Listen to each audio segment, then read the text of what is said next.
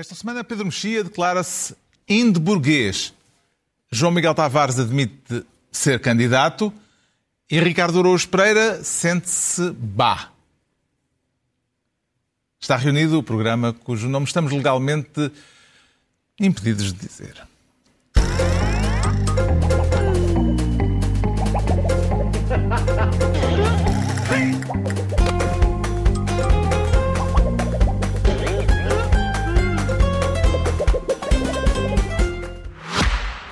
Olá, tudo a andar? Espero que sim, porque hoje exploramos um dos mais bonitos espécimes de quatro rodas que andam por aí, o Renault Megane.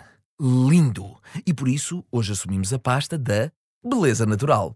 Bem, por onde começar?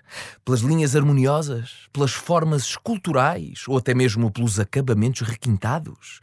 Se houvesse eleições de beleza e requinte na estrada, ganhava sempre o mesmo. O Megane, claro. É assim, natural, sem esforço. Tem um eye-catching power de fazer inveja a qualquer político em campanha e de os fazer ter pesadelos quando ganham as eleições. Sim, ninguém quer tantas cabeças viradas para si quando está no poder, não é?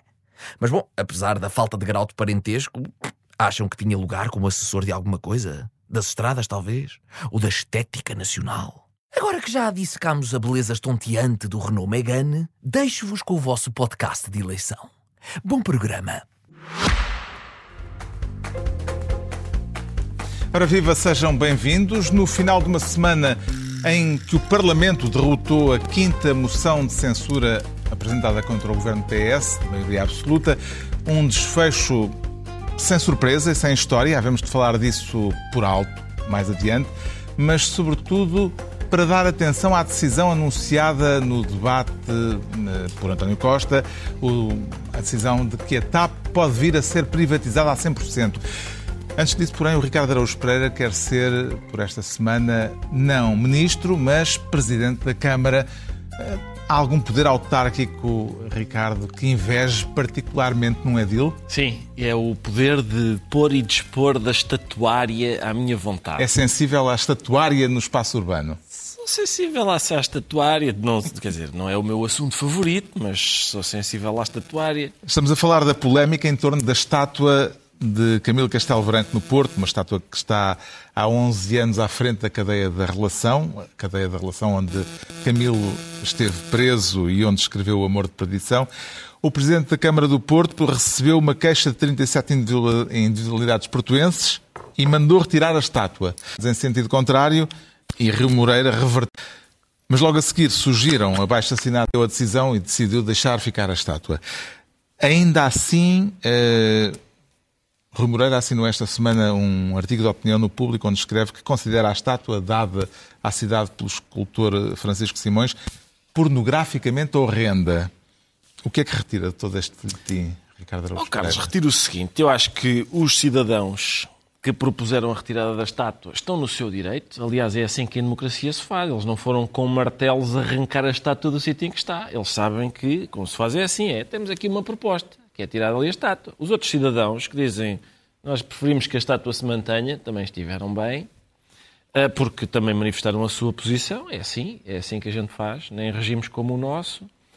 A estátua do Camilo esteve, esteve bem também, esteve, manteve-se sossegada, sossegada. Ele está a agarrar aqui, aquela senhora. Está, há realmente uma barata tonta no meio da história que, que foi a, a, única que andou, teve, já teve um momento um professor doutor de Coimbra, meu Deus, quando ao ler a, a primeira, os primeiros peticionários, disse dos primeiros peticionários, Valha-me Deus, que cidadãos tão ilustres, que gente com pergaminhos. Tens que, que lembrar metade do nosso auditório o que é o professor doutor de Coimbra. É, foi quando o Almeida Santos percebeu que o Vital Moreira ia ser candidato às europeias e disse: Um professor doutor de Coimbra, meu Deus! e o Rui Moreira teve um momento parecido com isto: meu Deus, são, são cidadãos ilustres, tão ilustres e com pergaminhos e tal. Vamos fazer imediatamente o que eles dizem. Ah, não se pode. Percebe melhor a decisão inicial Rui Moreira ou a decisão em que o Presidente da Câmara do Porto se arrependeu do que tinha decidido inicialmente? Eu acho que é mais compreensível a segunda na medida em que o é quando o fanfarrão percebe que não pode fazer. Que, quer dizer, que existe uma coisa, existem regras, é, aquelas coisas chatas da democracia, não é? Existem regras e tal. Mas a, ele a seguir ainda conseguiu revelar mensagens privadas que uma senhora lhe tinha enviado. Coisa que a estátua do Camilo também não fez. Guarda um recato. Está abraçada há 11 anos a uma senhora toda nua. Até hoje não só viu uma intimidade daquela Nenhum estátua. ai. Zero. A Zero. petição que deu origem a esta polémica à moda do Porto, e a expressão eh, é do próprio Rui Moreira eh, no artigo do público, invoca questões de estética e de moralidade. Eh, Fala em desgosto estético e em desaprovação moral. Parecem-lhe bons critérios num debate deste tipo, Pedro Mexia? Eu acho, em primeiro lugar, que foi uma má semana para o século XIX. Eh, há muitos anos queria dizer esta frase.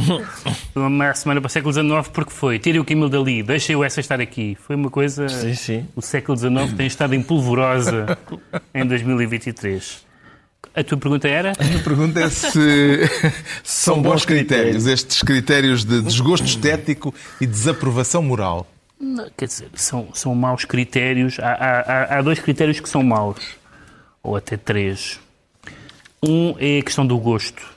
E eh, nós sabemos como é sempre complicada a relação da, da política com o gosto. Ah, e atenção, quem tem estado atento à estatuária portuguesa nos últimos anos sabe que se vamos por aí é bar aberto. Eu estou-me a lembrar de várias na, na cidade onde nós vivemos, Sim. onde nós os três vivemos. Ali ao pé de casa de João Miguel há um... Sim, sim, o Sá Carneiro, etc, etc. Já para não E a falar, declaração das rotundas. já para não falar do Ronaldo na Madeira, não é? Mas, eh, portanto, Nós- temos um caso de estatuária. Eh, Tu és um cidadão ilustre e com pergaminhos podias fazer um pedido a moedas para ele ir lá e acaso não tirar tenho um imediatamente. Não, tem. eh, pergaminho, não. Eh, mas o gosto é uma má. Apenas em fólios. Aí tem em fólios. O gosto é uma má, é uma má, é um mau critério. Uh, na verdade, esta questão é um pouco a questão dos notáveis é um mau critério. Na verdade, isto é um pouco porque aqueles notáveis, e se calhar pelo menos os, os- os, um, eh, ligados mais à arte, não gostam do Francisco Simões. Pá, há umas pessoas, toda a gente sabe que há muitas pessoas na arte que não gostam de Joana Vasconcelos. Toda a gente se lembra há uns anos que houve um diplomata português que não quis, já não me lembro dos pormenores, mas não quis estar presente numa cerimónia em que o, em que o Tony Carreira foi condecorado pelo Estado francês, porque achou que aquilo não era. E devia ter estado, porque era um cidadão português e não vai caça à estátua, porque pode ser, a senhora tinha o gosto do senhor cônsul, penso eu, não tinha, a ver com, eh, não tinha nada a ver com o assunto. E, portanto, acho que o critério de gosto é muito complicado. E há um, critério, e há um terceiro ponto que foi lembrado pelo Pacheco Pereira, e bem, ah, que é nós estamos neste momento numa, numa época de caça às estátuas. E, portanto, tudo o que seja contribuir para legitimar a que está nua quando ele está vestido, pode ser o senhor cujo, cujo bisavô era escravocrata, pode ser, seja o que for, o Picasso, porque era horrível para as mulheres, nunca mais acaba. E, portanto, eu acho que devia haver uma moratória de tirar estátuas ah, e, e qualquer. eh, eh, movimento que vá nesse sentido é uma, é, uma, é uma má ideia, muito mais com critérios de gosto. Bom, da moralidade nem sequer vou comentar e nem é credível. Não, nenhuma daquelas pessoas é um, é um cura de uma aldeia serrana, não é? Quer dizer, não, não estou a ver, daquelas que eu conheço e das que eu não conheço, não estou a ver nenhuma daquelas pessoas a dizer assim, uma mulher nua no espaço público. Não, não, não percebo. Que... Agora, feio, bonito, meu Deus. Gosta da Tenta estátua, João Miguel. Tavares? É, não tenho grande opinião sobre a estátua. Já vi pior, também já vi muito melhor, eu acho, como qualquer um de nós aqui, não é? Até porque Que é, o espaço que é o que o. Camilo também está a dizer. Sim, pois é, pois é. O- até porque, o, bem, quem conhece, quem conhece fotos da Ana Plácido, se aquela for Ana Plácido, esteve conhecida. Isso não há... Não, não, claramente não é Ana Plácido. Claramente não é Ana Plácido. Bom, É o ideal de beleza Sim, sim. feminina de Francisco Simões. Agora, o, o- meu ponto mais sensível é evidente que eu acho que é importante sublinhar, eh, o Ricardo fez isso, que os- as cidades não são, não são museus petrificados, não é? As coisas podem-se mudar, porque também às vezes há uma ideia de preservação absolutista em que não se pode mexer nada. Mas não com estes critérios. Mas não com estes critérios. Eu, aliás, gosto sempre de aproveitar estes momentos para dizer, por favor, terra plana é o Parque Eduardo VII. Eu tenho uma embirração especial pelo Parque Eduardo VII porque faz muita falta um bom parque no meio da cidade e nós não temos. Portanto, eu, por mim ia tudo, ia ao parque, ia, ia também o Pirilau do Cutileiro, ia tudo aquilo, aquilo, desde o Estado de Novo até à democracia, tudo o que ali foi feito é horrendo. Aquilo é, é só bom para a Feira do Livro, mas também são três semanas por ano e, pelos vistos, também é bom quando lá vai o Papa, porque o ângulo é favorável. Mas, de resto, aquilo não é um parque. Ninguém vai andar ali pelo meio. E, portanto, eu, por mim, Quer faço dizer, a associação... Há quem das pessoas- contraria essa, é, essa afirmação. Não sei, não sei, mas... Mas não Só- durante o dia. Só para aqui estar, lá está. Eu acho que aquilo é horrendo. Eu gostava muito que um dia a Câmara de Lisboa fizesse uma petição e dissesse que vamos ter um parque a sério. Mas não, não sou eu que vou, vou lá com, com uma retroescavadora, não é?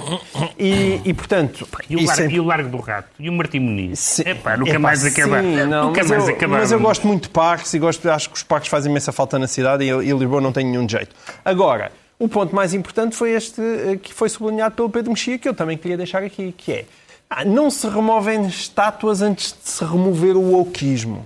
Primeiro remove-se o wokeismo e e depois daquilo já está tudo bem, bem enterrado.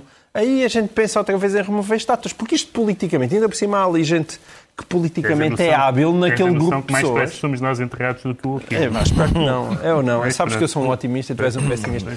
Mas quer dizer, há pessoas ali inteligentes, comentadores políticos, no meio daquele grupo ah, de, de subscritores Vai que do me PCP ao custa... CDS, aliás. Exato. Mas que me custa não perceberem que estão realmente a abrir um flanco ah, numa, num tema sensível. Entregamos ao Ricardo Araújo Pereira o cargo de Presidente da Câmara, com a tutela da estatuária no espaço público, para não ter de dar o dito por não dito nesta matéria. Quanto ao João Miguel Tavares, quer ser desta vez Ministro da Cambalhota.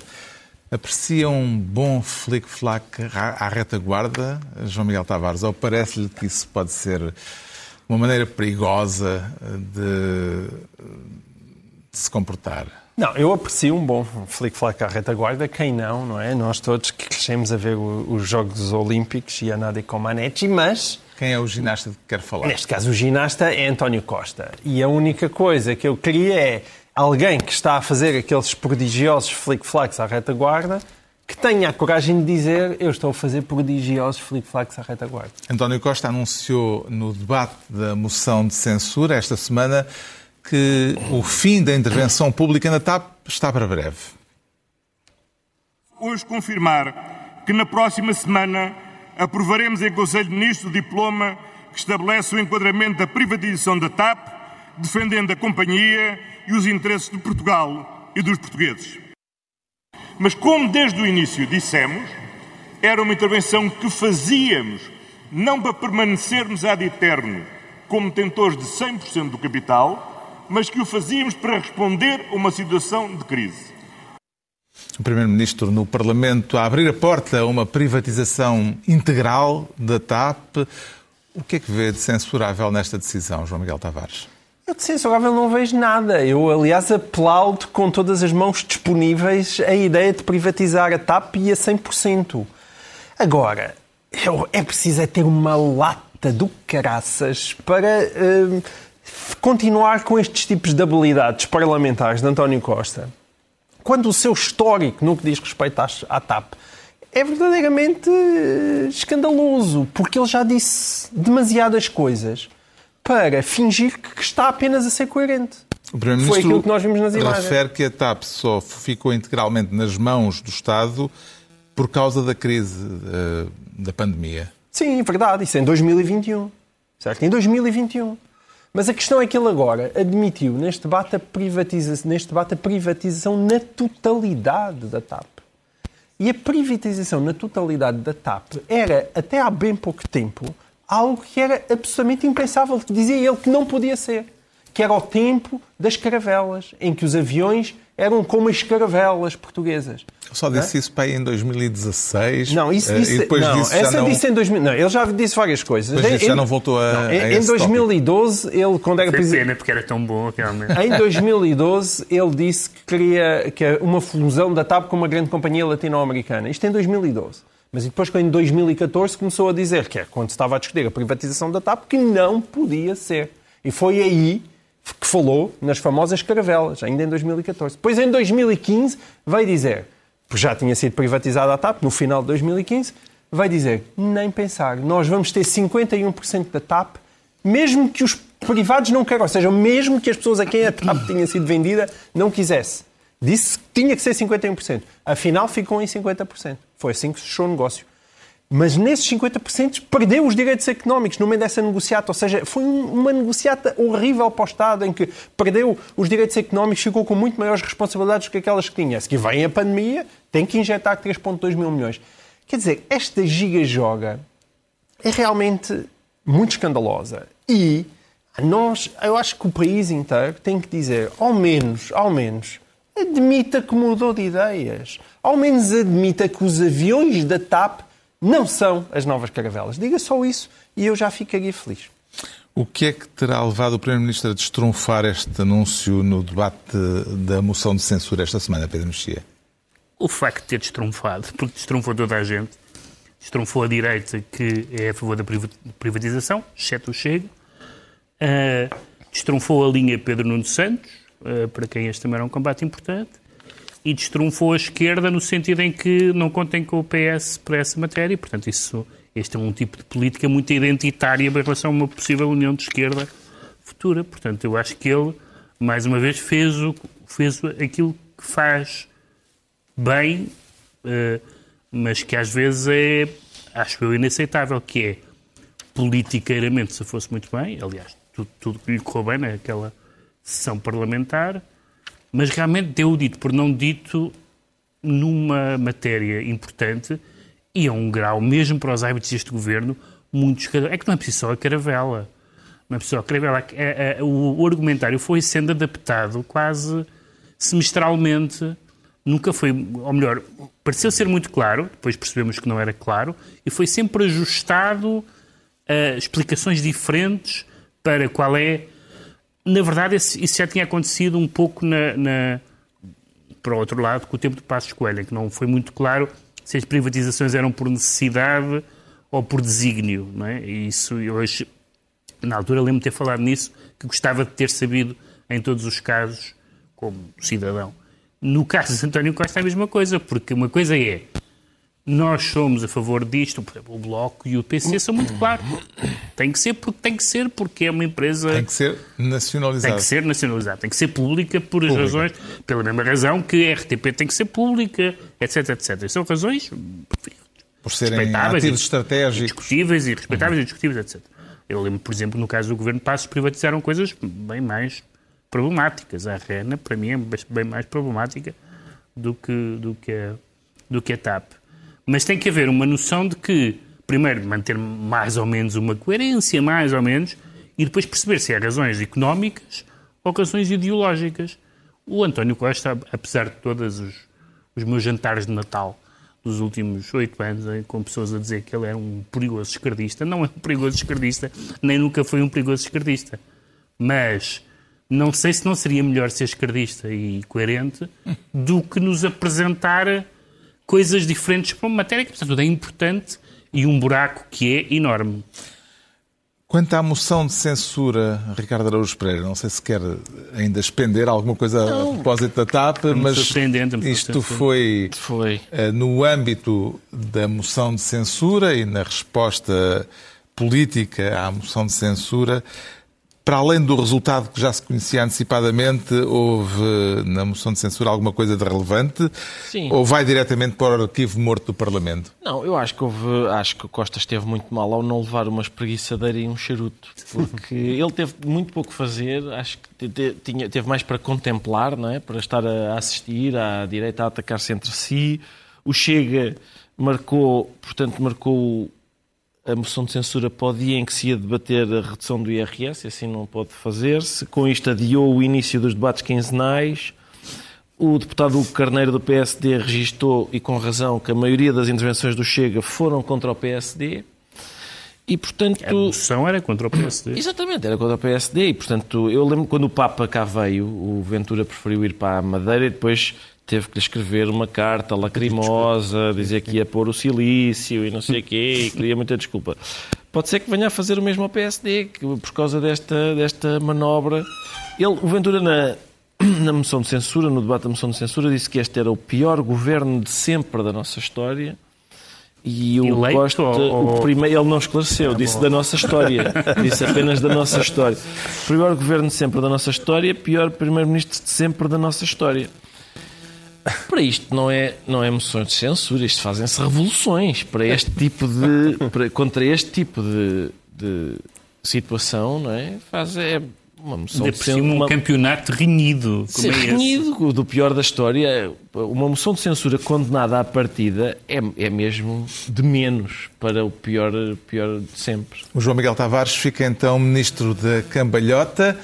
Agora é a vez do Pedro Mexia se tornar ministro da boca e do trombone. E quem é que põe a boca no trombone neste caso? Eh, Quem, quem o faz consegue alguma coisa ou, ou nem por isso? Eu atrapalhei-me um bocadinho com a minha metáfora da boca do trombone, já não sei o que é, que é a boca e o que é o, que é, que é o trombone. Mas, porque a boca e o trombone, no fundo, fazem a mesma coisa. É. Ah, para todos os efeitos, para este efeito. Bom, é, a boca e o trombone é o seguinte: é o, é o, o secretário-geral das Nações Unidas que.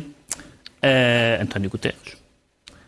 Que, de- que eh, se queixa por um lado e depois usa uma retórica muito aguerrida, digamos assim. Justamente, estamos a falar do secretário-geral das Nações Unidas, o nosso conhecido António Guterres, e eh, de uma entrevista em que ele admitiu esta semana, sem meias palavras, que o único poder que tem é o poder de dizer coisas.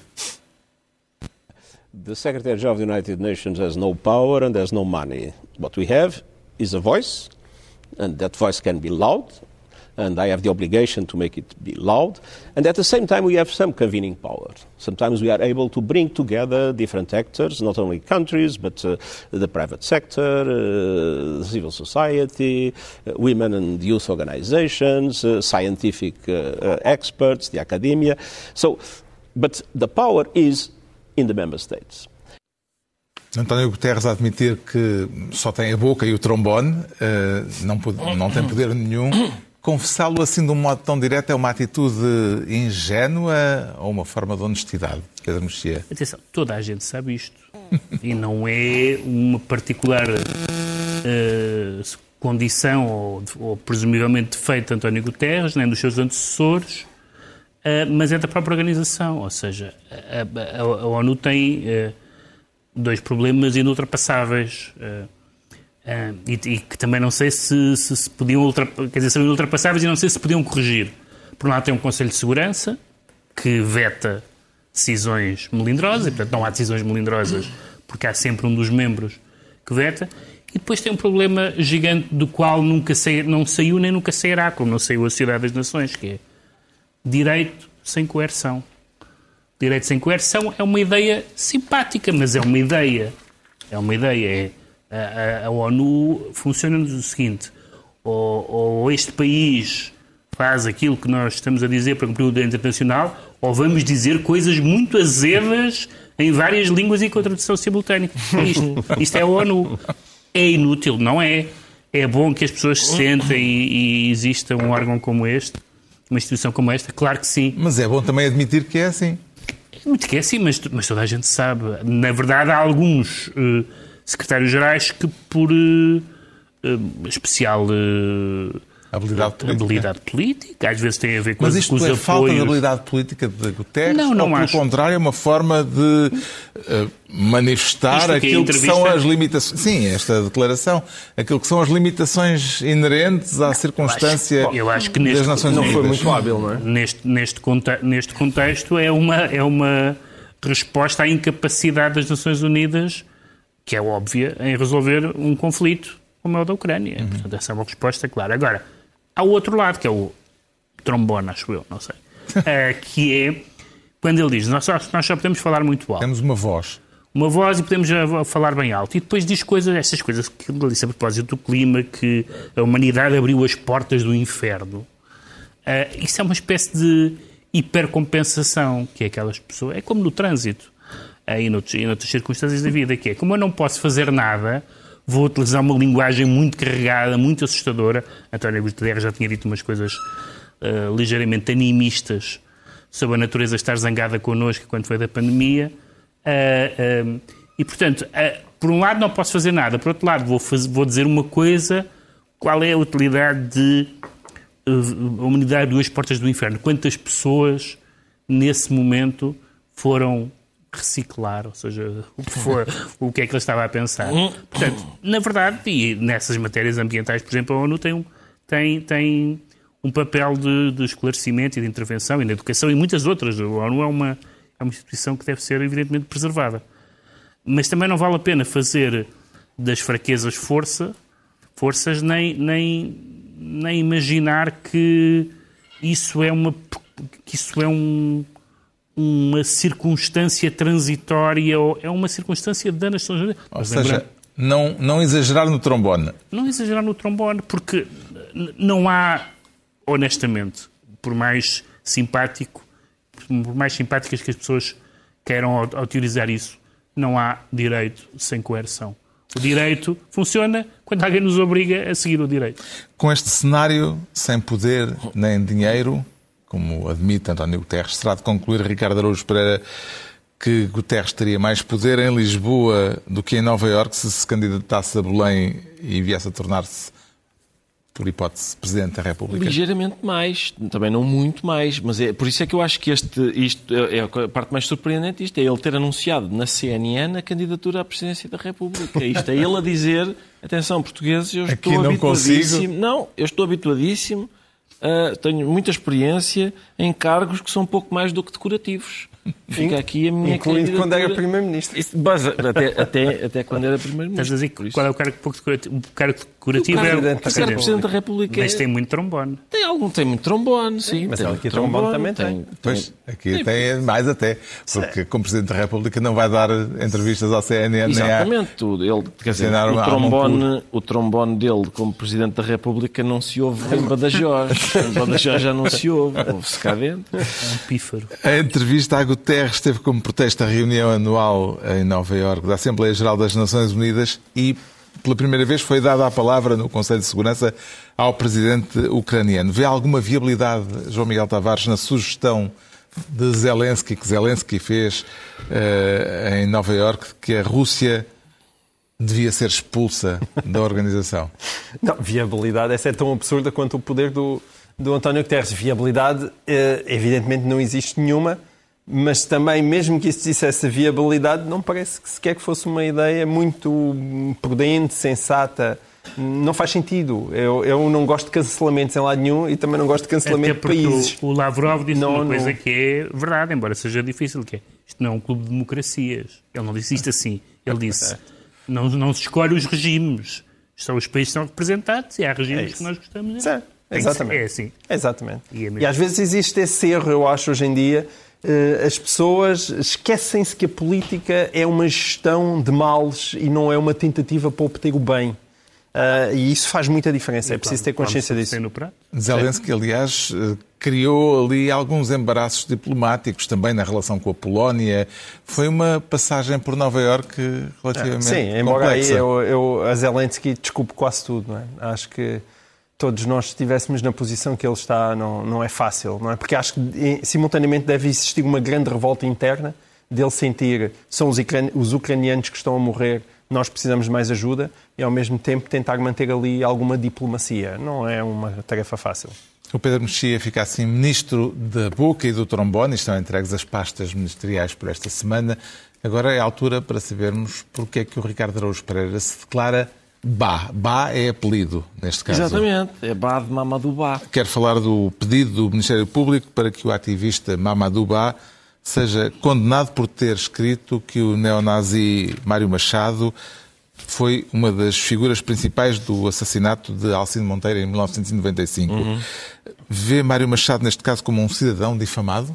Não, não vejo. Eu parece-me que dizer que Mário Machado é uma das figuras principais do assassinato de Alcindo Monteiro, acho que há latitude para, para poder dizer isso ainda, ainda para mais uh, no âmbito do debate político, que deve ter uma proteção especial. Acho que há latitude para poder dizer isto. Vamos supor que um automobilista passa o sinal vermelho à nossa frente, quase nos abalroa e segue. A gente baixa o vidro e diz assassino. Isso não é difamação. Nós não estamos a dizer, atenção, o senhor, aquele senhor da matrícula tal, é um homicida. Não, não é isso, não é isso que estamos a dizer. Ora, quando o Mamadou Bá diz que o Mário Machado... O Mário Machado queixa-se do seguinte, ele diz, acusam-me de ser o assassino de Alcindo de Monteiro. Não é exatamente. Não é isso que significa a frase, este senhor é uma das figuras principais do assassinato de Alcindo de Monteiro. O, o que esta frase significa é o que a realidade...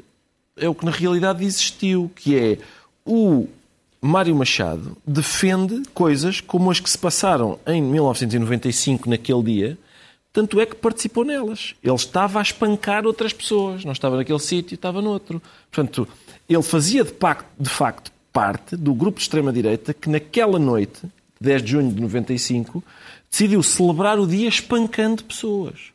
E, portanto, mais uma vez, há de facto latitude para, no âmbito do debate político, indicar um homem que defende aquela prática, participa naquela prática, uh, teoriza sobre os benefícios daquela prática, uh, chamar-lhe um dos principais, uma das figuras principais no assassinato. Entende esta decisão judicial, não é decisão ainda, é a, decisão, indicação sim, judicial indicação eh, como excesso de zelo do excesso, Ministério Público? Sim, eu acho que a indicação do Ministério Público é. O Ministério Público diz. Não, não é isso que diz o, o, o, o acórdão que sentenciou Mário Machado a, a dois anos de prisão. O Mamadou Ba não está a falar desse acórdão. Não está a falar desse, ele não está a fazer uma interpretação do acórdão que condenou o Mário Machado.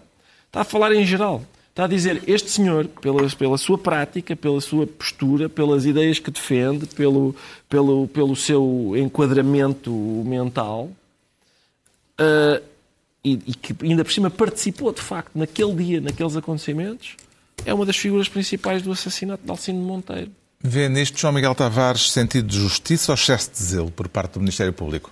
Este caso eu acho altamente complexo. Eu hum, gostava de acreditar que a, que a argumentação do Ricardo sustentava. Tenho algumas dúvidas em relação a isso.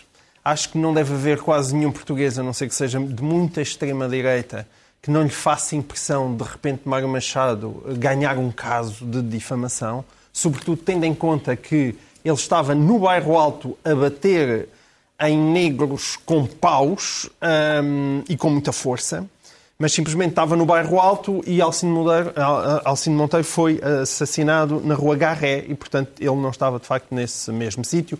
É verdade que muita gente o acusa de ter sido um dos responsáveis pela morte, efetivamente, e aí é evidente que não foi. Tendo em conta o cadastro de Mário Machado, faz muita impressão que uh, esteja a Justiça Portuguesa e o Ministério Público, uh, de certa maneira, a corroborar a tese de que ele pode ser difamado numa ocasião como aquelas. Mas, de facto, alguém mesmo com um enorme cadastro, ainda assim parece, segundo a lei portuguesa, ter direito à honra.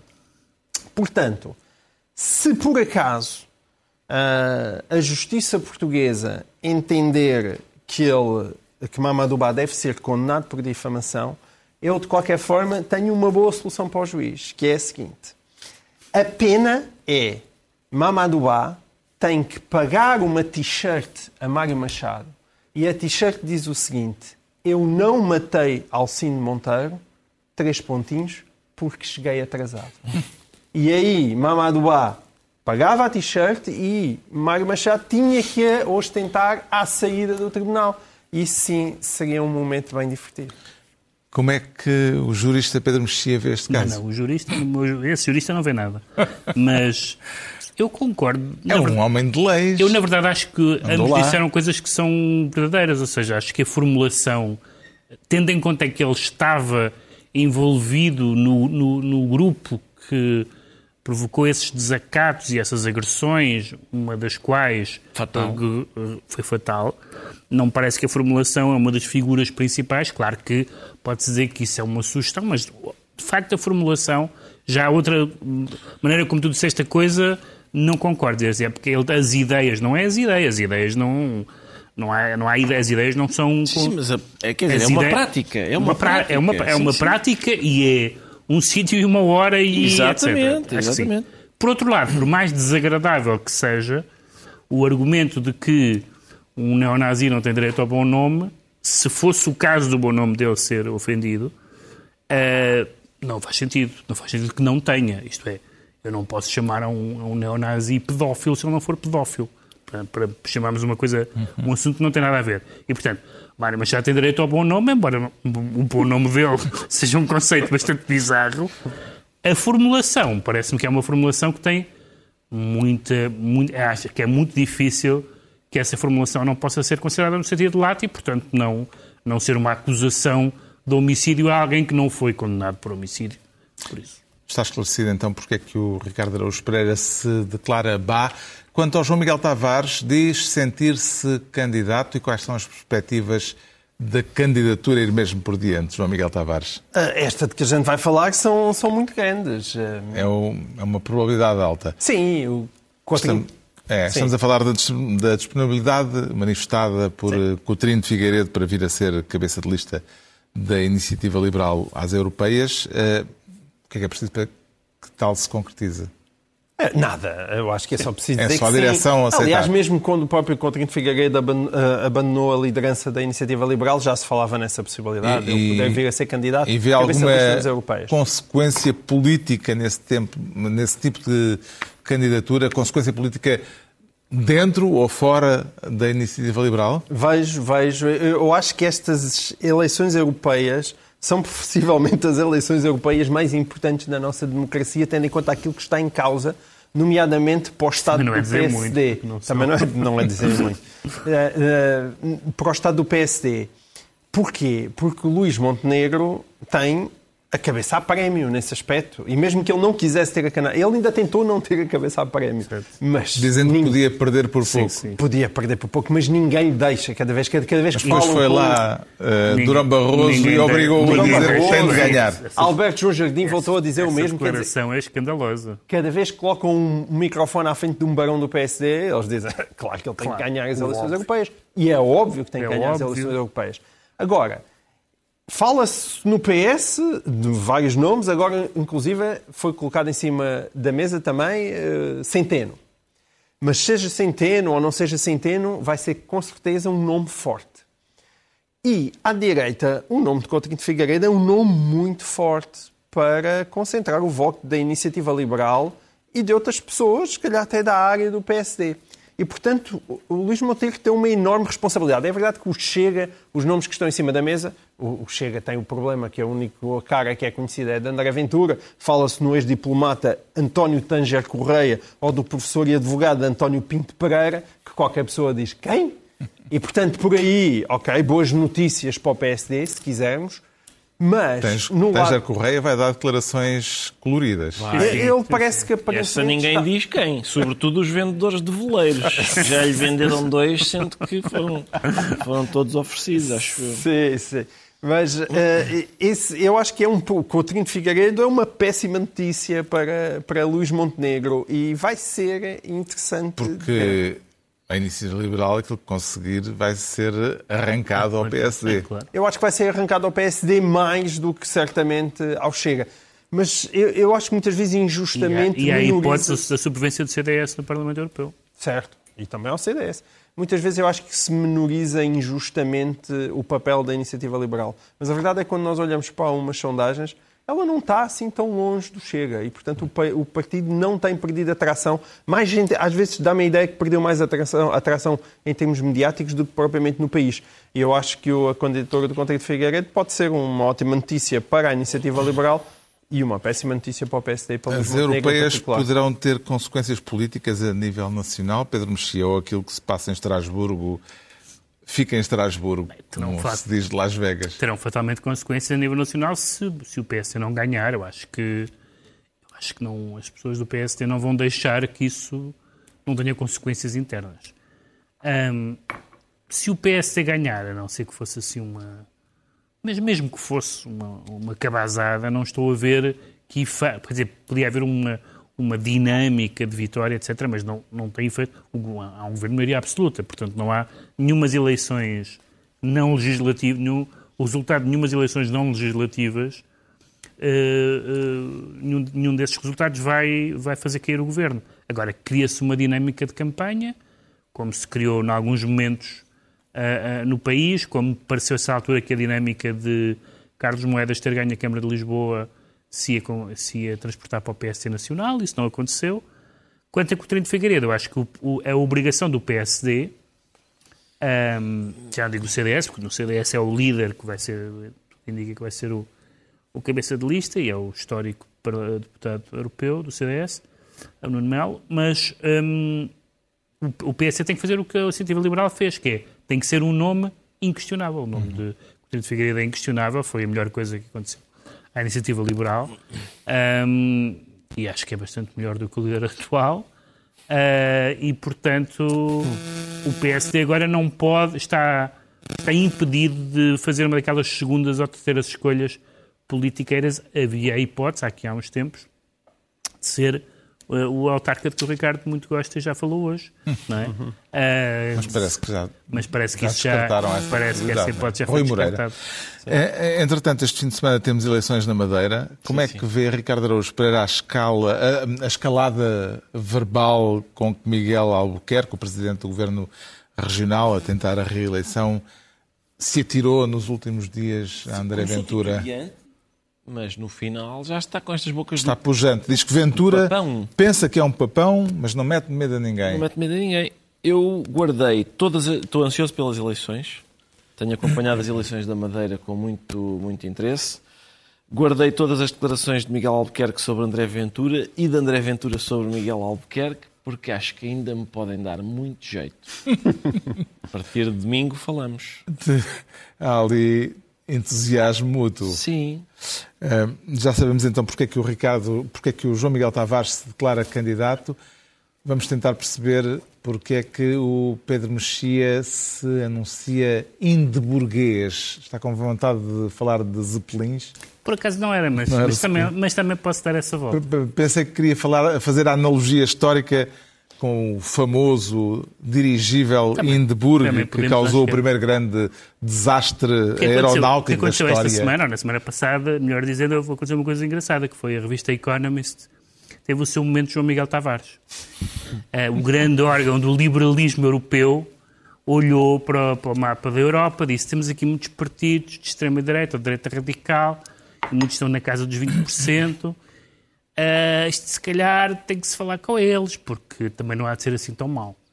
Ah, e fez uma lista Pode ser mau, mas tem-se Sinteti- na mesma que falar sin- com eles. Não, sintetizou, sintetizou em três pontos, que são, A aliás, está, está muito bem sintetizado a- as questões essenciais, sendo que são todas de natureza completamente dif- diferente e de seriedade completamente diferente. Primeiro, eh, estes, estes partidos os, têm estes resultados e temos que respeitar os eleitores.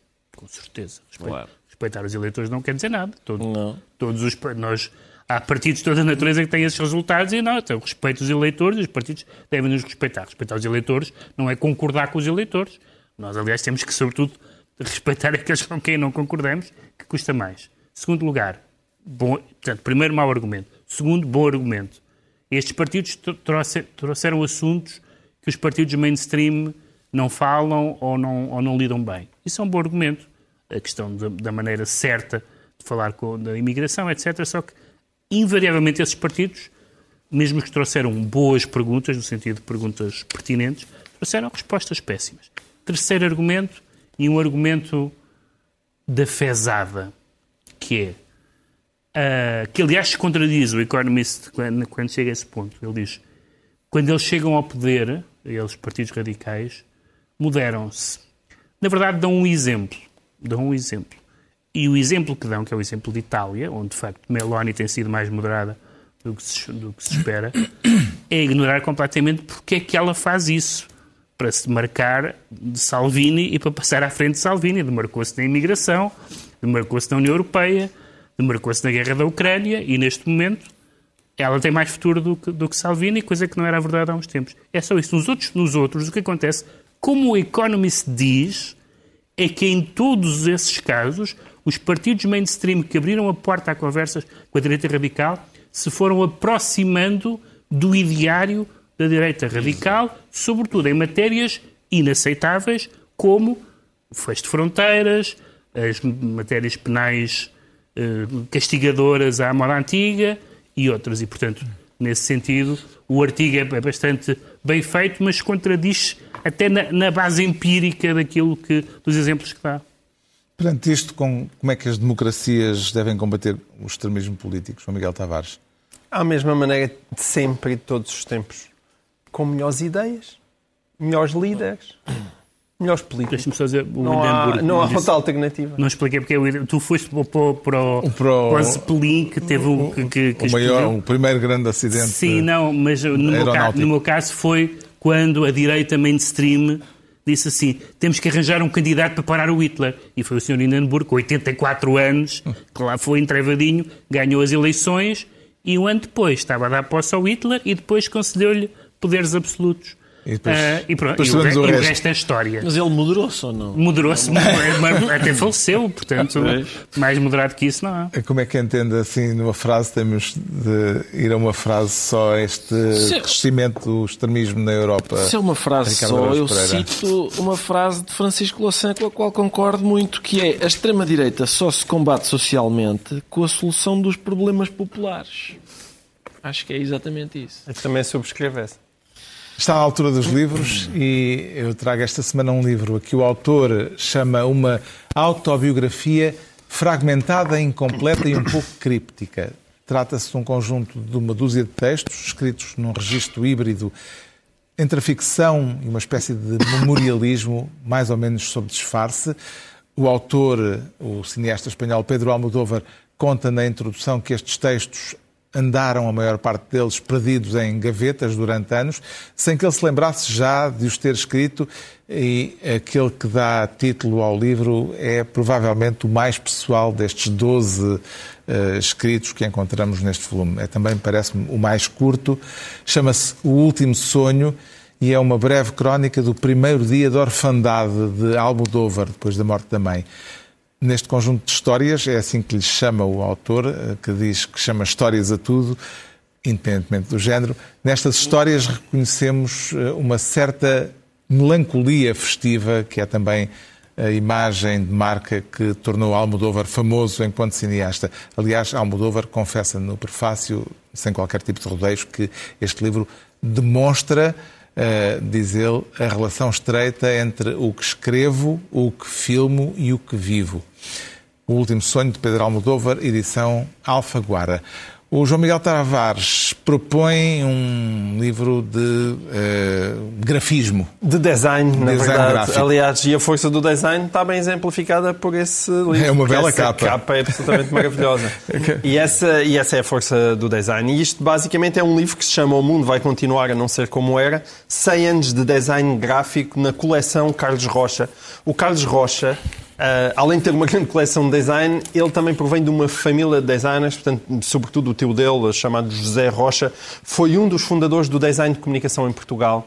E, portanto, isto é um belíssimo calhamaço que foi editado pelo MUD, pelo Museu do Design e da Moda, que atravessa aquilo que é a história do design de comunicação em Portugal. E isto são 100 anos porque basicamente há aqui tudo, desde exemplos da década de 30 até ah, ao presente. Um, e, e temos embalagens, ou seja, não é, não é só o clássico póster, não.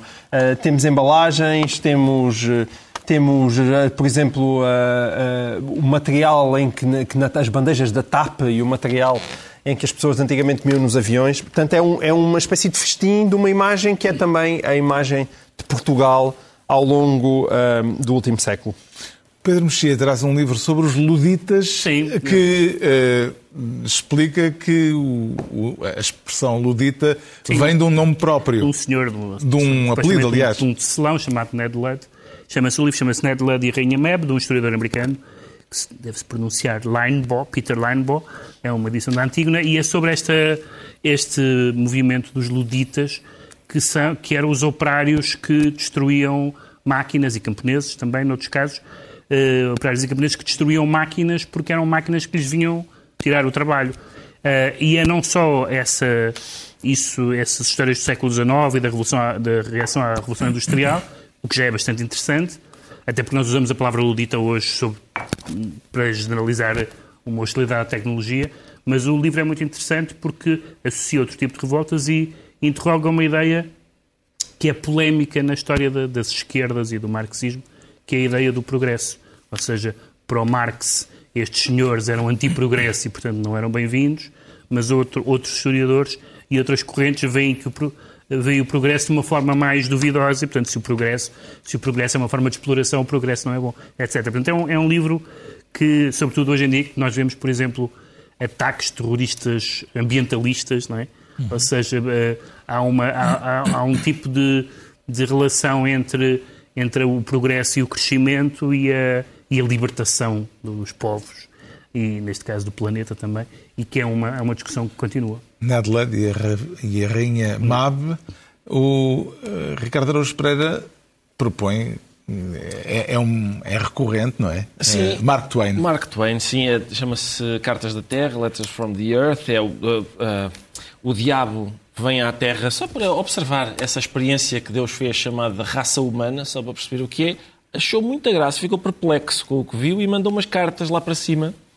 Uh, o livro tem a introdução do António Araújo, que é, como é costume, muito exaustivo, muito informativo. e é isso. Fica assim a sugestão das Cartas da Terra de Marco Twain está concluída mais uma reunião semanal. Dois a oito dias à mesma hora e a qualquer hora em podcast. Pedro Mexia, João Miguel Tavares e Ricardo Brouos Pereira.